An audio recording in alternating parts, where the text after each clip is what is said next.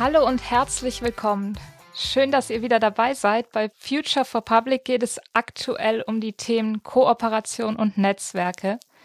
Und mit meinem heutigen Interviewgast Marco Brunzel werde ich darüber sprechen, wie Netzwerke funktionieren, welche Vorteile sie mit sich bringen und wie das perfekte Netzwerk aussieht. Erstmal hallo Marco, schön, dass du da bist. Hallo, ich freue mich auch. Kannst du dich am Anfang mal kurz vorstellen? Also wie alt bist du, wo kommst du her, was machst du so? Klar, mache ich gerne. Also mein Name ist Marco Brunzel, ich wurde ja schon vorgestellt. Ich bin äh, 53 Jahre jetzt. Äh, erstaunlich, wie schnell man eigentlich so dieses Alter erreicht. Ja, ich bin vielleicht vom Werdegang her, ich bin Stadt- und Regionalplaner, habe an der TU Berlin studiert, einen sehr interdisziplinären Studiengang war dann ähm, am äh, habe dann nach der Uni City in Bits gegründet, auch eines der ähm, eher kleineren, aber doch jetzt auch schon doch sehr erfolgreichen Unternehmen, die sich im Smart City Bereich ähm, aktiv sind, auch in Ulm und so weiter. Dann war ich bei Fraunhofer Fokus, habe da das E-Government Labor mit aufgebaut und verschiedene Innovationsprojekte, unter anderem auch mit Jörn von Lucke ähm, in der Fokuszeit entwickelt und äh, wir werden sicherlich darauf noch zu sprechen kommen. Derzeit sind auch erste Netzwerke entstanden und war dann nochmal fünf Jahre in etwa bei der Init AG und bin jetzt schon seit über sechs Jahren in der Metropolregion rhein und verantworte dort einen innovativen Bereich mit ungefähr so 17 Köpfen, die sich mit Digitalisierung und E-Government in der länderübergreifenden Metropolregion Rhein-Neckar beschäftigen. So viel vielleicht mal so zum Profil. Bin nebenher auch noch Dozent ähm, an verschiedenen Universitäten, vor allen Dingen an der Universität in Speyer. Und du bist und warst schon in verschiedenen Netzwerken tätig. Welche Erfahrungen hast du mit Netzwerken so gemacht? Ja, also Netzwerke sind natürlich vor allen Dingen also wir kommen ja vielleicht nochmal darauf, was uns eigentlich motiviert, in Netzwerken zu arbeiten. Das ist natürlich genau dieses, äh, die gemeinsame Idee, die gemeinsame Mission, das gemeinsame Arbeiten, auch das hierarchiefreie Arbeiten. Und deshalb sind die Erfahrungen, die ich in Netzwerken gemacht habe, die kamen ja schon noch sogar vor der Uni.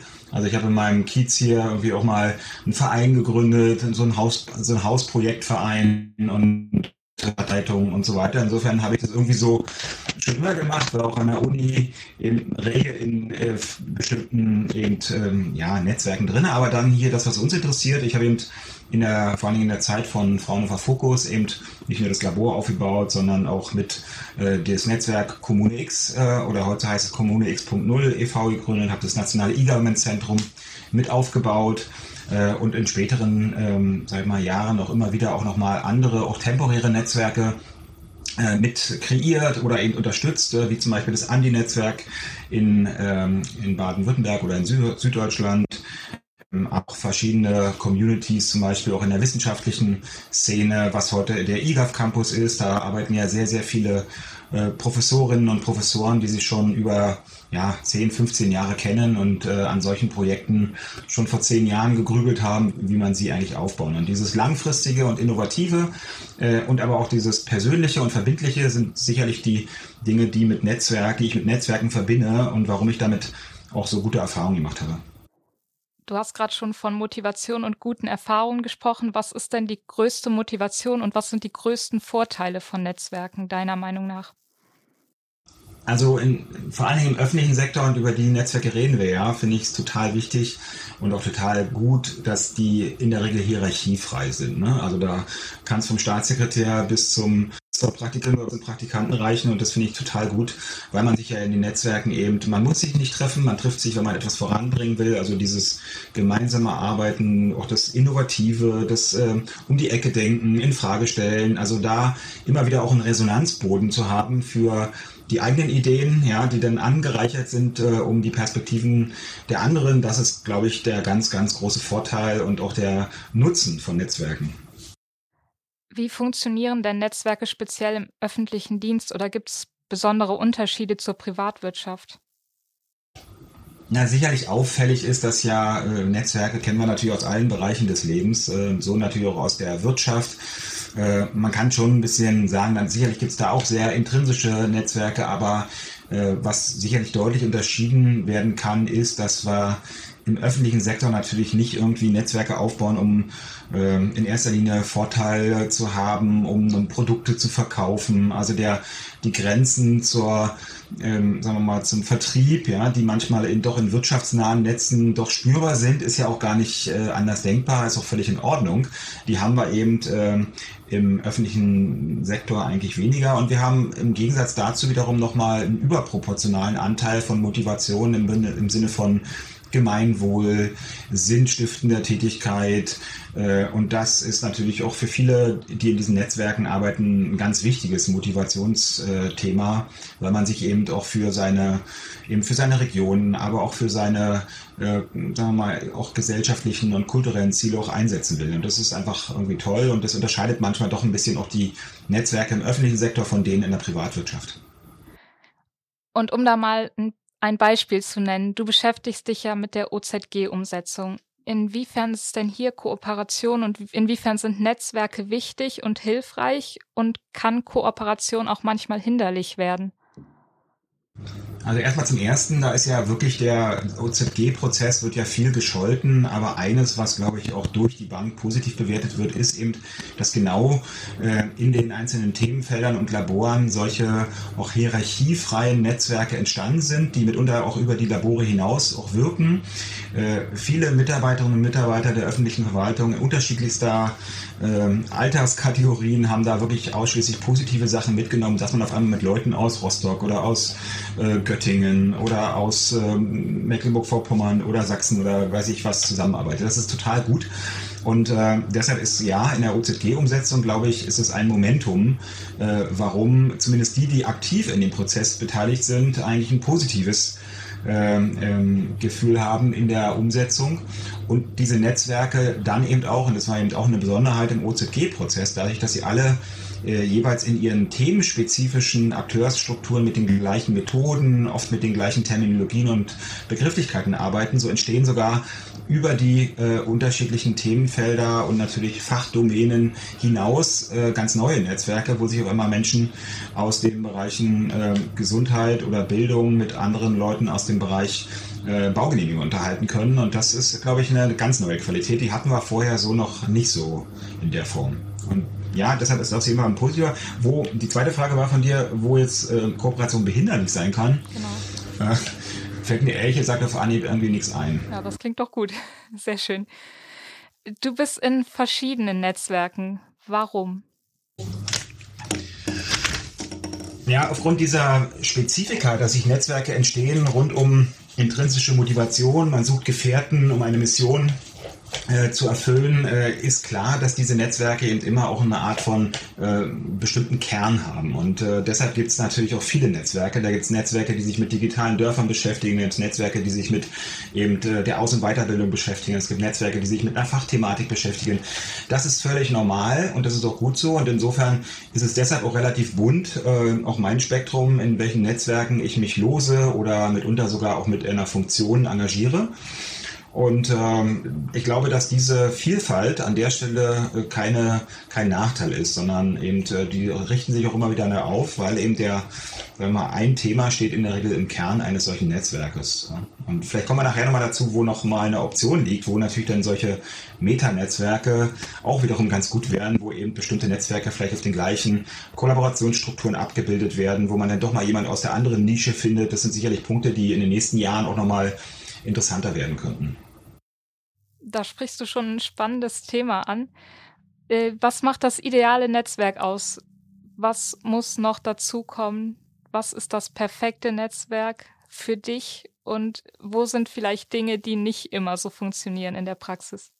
Also das perfekte Netzwerk ist natürlich eins, wo alle äh, Teilnehmer im Netzwerk wirklich begeistert sind von einer gemeinsamen Idee, äh, die vielleicht noch zu konkretisieren ist, die vielleicht sogar unerreichbar ist, aber diese, die eine Motivation auslöst und freisetzt, wo man merkt, dass die äh, Mitglieder im Netzwerk wirklich leuchtende Augen haben und daran arbeiten. Das ist natürlich das Allerschönste, weil das sind dann genau diese Gefühle von Gefährten, von gemeinsamer Mission, von sich gegenseitig unterstützen, äh, aber natürlich auch kritisieren. Aber das ist einfach total toll und das ist, sag ich mal, das ideale Netzwerk. Und zum Glück, dadurch, dass es ja freiwillig ist, glaube ich, sind die überwiegenden Teile der Netzwerke sind äh, auch so, sorry, äh, sind auch so strukturiert. Äh, sonst würden sich ja nicht so viele Menschen in Netzwerken engagieren. Ähm, und äh, ja, also was war deine zweite Frage? Gibt es irgendwas am idealen Netzwerk, was so praktisch nie funktioniert? Ja, also wenn man diese Prämissen, die wir am Anfang gesagt haben, äh, ernst nehmen, dass also, Netz, dass niemand zu einem Netzwerk gezwungen werden kann und da nicht dabei, ist, weil er eigentlich keine Lust hat, dann braucht er einfach gar nicht kommen, ähm, ist es schon eigentlich ähm, vielleicht nicht so, äh, dass man jetzt über die Kriterien des Scheiterns. Klar äh, erreichen auch Netzwerke einen Punkt, wo sie merken, sie kommen nicht weiter, vielleicht auch nicht alleine weiter, dass man also größer werden muss oder anders, anders werden muss. Das kann schon gut sein. Aber ähm, ja, Netzwerke scheitern eigentlich, glaube ich, oft scheitern sie gar nicht. Ich glaube, sie lösen sich einfach auf, weil dann doch der, das warme Feuer in der Mitte, was alle irgendwie, äh, um das sich alle versammelt haben, nicht mehr lodert oder nicht mehr so warm ist. Äh, dann kann es schon mal sein, dass auch Netzwerke eigentlich scheitern. Mhm. Also vielleicht ein Punkt noch, äh, man, natürlich muss man auch überlegen, äh, du hast natürlich recht, es gibt natürlich auch Netzwerke, die konstruiert sind. Ne? Darüber haben wir jetzt noch gar nicht gesprochen. Ich meinte jetzt bisher nur die eben intrinsisch sich selbst organisierenden Netzwerke, die hierarchiefrei sind, aber wir könnten natürlich auch über Netzwerke reden, die man kreiert und die man äh, konstruiert. Ist sicherlich eigentlich ein anderes Thema, glaube ich. Vielleicht muss man die auch ein bisschen davon abgrenzen von dem, was wir bisher besprochen haben. Es gibt ja jetzt wirklich sehr viele Netzwerke besteht da irgendwie die Gefahr, dass man sich verzettelt? Also mit Blick auf diese intrinsischen Motivationskern der einzelnen Netzwerke habe ich eigentlich keine Angst, dass es zu viele sind. Ja? Aber äh, in der Tat äh, überschneiden sich immer mehr Netzwerke und äh, wir kennen viele Personen in unserem Umfeld, die in dem einen und in dem anderen drin sind, was ja auch völlig okay ist. Meine, mein Wunsch wäre es, dass es uns vielleicht in den nächsten Jahren gelingt, auch äh, diese Netzwerke vielleicht zumindest in Infrastrukturen abzustützen, die natürlich eben äh, entsprechend digital souverän sind und äh, geschäftsmodellfrei. Aber diese Vision ist schon sehr alt, dass wir eben äh, solche äh, unterschiedlichen Netzwerke wie in so einem Verwaltungsextranet haben. Und äh, da gibt es ein paar schöne Aktivitäten der Digitalagentur Brandenburg von dem Dr. Höbel, eben aus, ausgehend von solchen Clusternetzwerken einfach auf eine gemeinsame Plattform zu gehen, wo sich dann diese Netzwerke eben äh, bestimmte Ressourcen auch teilen oder auch mal über ein Thema auch horizontal äh, gemeinsame Themen voranbringen können. Das würde ich mir wünschen. Das sollte man sich mal genauer anschauen und dann vielleicht mit den entsprechenden vielleicht mal ein Meta-Netzwerktreffen machen, ob man nicht vielleicht das eine oder andere auch gemeinsam nutzt. Äh, ich kann mir gut vorstellen, dass das zu Synergien beiträgt. Okay. Hast du abschließend noch einen Tipp für junge Leute, die überlegen, ob sie sich ein Netzwerk suchen sollen oder die auf der Suche sind? Ich kann jetzt gar nicht verstehen, wie man ohne Netzwerk eigentlich agieren kann. Nein, Spaß beiseite. Nein, also ich finde es total super. Wir haben jetzt wirklich eine sehr, sehr bunte Netzwerkszene in der öffentlichen Verwaltung. Äh, dazu haben auch einige, sagen wir mal, Initiativen wie N3GZ oder auch Next äh, dazu beigetragen, hier auch wirklich eine Reichweite zu haben, die einfach wirklich toll ist und die in unseren 20.000 Verwaltungen auch wirklich auch äh, denen, die vielleicht bisher scheu waren und gar keinen Anschlusspunkt hatten, äh, nochmal eine ganz andere Perspektive gegeben haben. Das finde ich super. Und deshalb, nee, also ich glaube, da gibt es auch ganz äh, wenige Berührungspunkte. Jeder muss sich da einfach vielleicht einfach mal in irgendwo reinklinken. Und in der heutigen Zeit ist es ja auch sehr simpel, wenngleich man wirklich sagen muss, auch die realen Treffen von Netzwerken, glaube ich, sind auch in vielen Netzwerken wieder überfällig. Ja, auf jeden Fall. Das hört sich doch insgesamt echt gut an. Ich danke dir für deine Zeit und dass du deine Erfahrungen und Einschätzungen hier mit uns geteilt hast.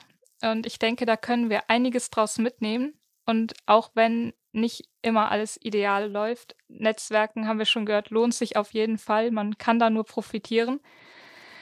Wenn ihr da draußen jetzt noch mehr zum Thema wissen wollt, weitere Beiträge zu Kooperation und Netzwerke findet ihr bei Future for Public unter www.f4p online Danke fürs Zuhören, macht's gut und bis zum nächsten Mal. Tschüss.